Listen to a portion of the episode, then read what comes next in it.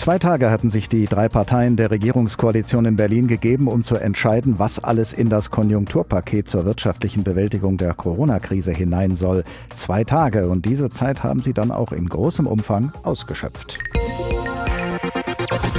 Herausgekommen ist nach zwei Tagen und 21-stündigen Verhandlungen ein Konjunkturpaket im Wert von 130 Milliarden Euro.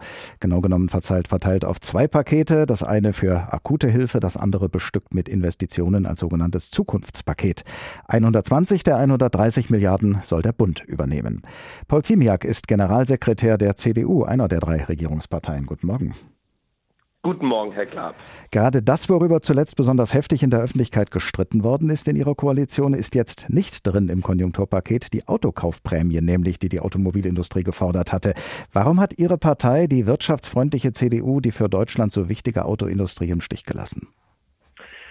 Das war eine richtige Entscheidung, weil wir einen ganz breiten Ansatz wählen wollten, nicht nur auf eine Branche sich zu fokussieren, sondern auf alle Bereiche in der Wirtschaft und auf alle Bereiche bei den Verbrauchern. Das ist uns gelungen, jetzt mit der Maßnahme die Mehrwertsteuer abzusenken.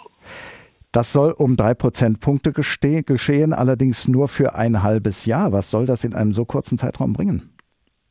Dass wir Investitionen ähm, fördern, dass diejenigen, die jetzt überlegen, soll ich investieren, soll ich nicht investieren, einen Anreiz haben. Und übrigens alle, die jetzt einkaufen, profitieren davon. Es geht jetzt darum zu handeln. Wir haben jetzt die Krise und wir brauchen jetzt den Aufschwung und nicht erst in zwei Jahren. Sind Sie denn sicher, dass Sie die Mehrwertsteuersätze nach diesem halben Jahr im Dezember tatsächlich wieder guten Gewissens anheben können?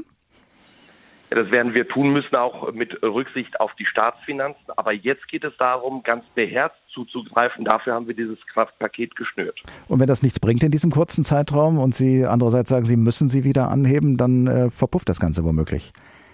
Wir haben ja einen ganz äh, breiten Ansatz in den Maßnahmen, die wir gewählt haben. Es geht ja, wie Sie ja schon in Ihrem Beitrag berichtet haben, um die Hilfen jetzt für diejenigen, die noch in der Krise sind. Es geht um das Konjunkturpaket und es geht um Investitionen in die Zukunft und die Entlastung und Hilfe für Familien und Kommunen.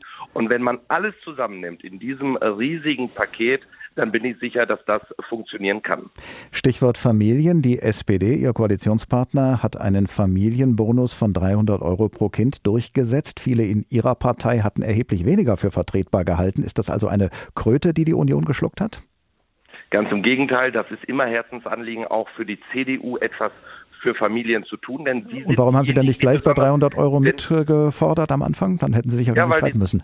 Ja, weil die CDU nicht die Partei ist, die bei jedem Vorschlag sofort ruft, ja, wir haben unendlich viel Geld, sondern wir genau schauen, ähm, wie wird etwas abgewogen, was können wir uns eigentlich leisten. Das ist übrigens Markenkern der CDU, dass wir diesen Staat in die Lage überhaupt in den letzten Jahren versetzt haben, dass wir jetzt solche Pakete schnüren können und das Geld nicht schon äh, vor langer Zeit verbraucht wurde.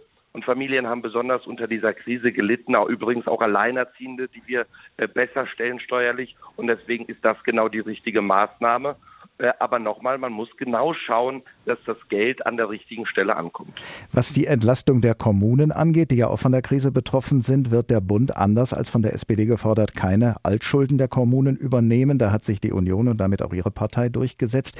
Wie rechtfertigen Sie das gegenüber Bürgermeisterinnen und Bürgermeistern aus Ihrer Partei, die sich eine Übernahme der Altschulden durch den Bund jetzt in der Corona-Krise dringend gewünscht hätten?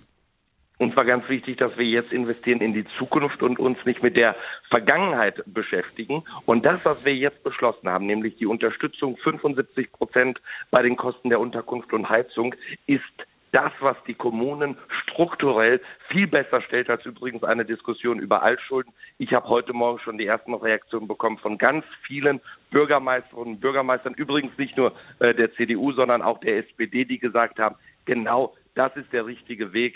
Äh, damit helfen, helft ihr uns wahrscheinlich sogar noch mehr als mit einer Regelung zu Altschulden. Sie sagen, mit der Vergangenheit haben Sie sich nicht beschäftigen wollen, aber haben Sie sich vielleicht zu sehr mit der Gegenwart und zu wenig mit der Zukunft beschäftigt? 130 Milliarden Euro, das ist eine Menge Geld. Ja, das äh, geht dann möglicherweise kommenden Generationen verloren. Richtig, aber sind äh, die richtigen Investitionen dafür, dass der Staat auch wieder auch Steuereinnahmen generieren kann, dass wir wettbewerbsfähig sind. Wir haben übrigens auch ein Bekenntnis äh, zu dem Maßnahmenprogramm von Angela Merkel und dem französischen Präsidenten Macron drin, weil wir wissen, wie wichtig Europa für Deutschland ist.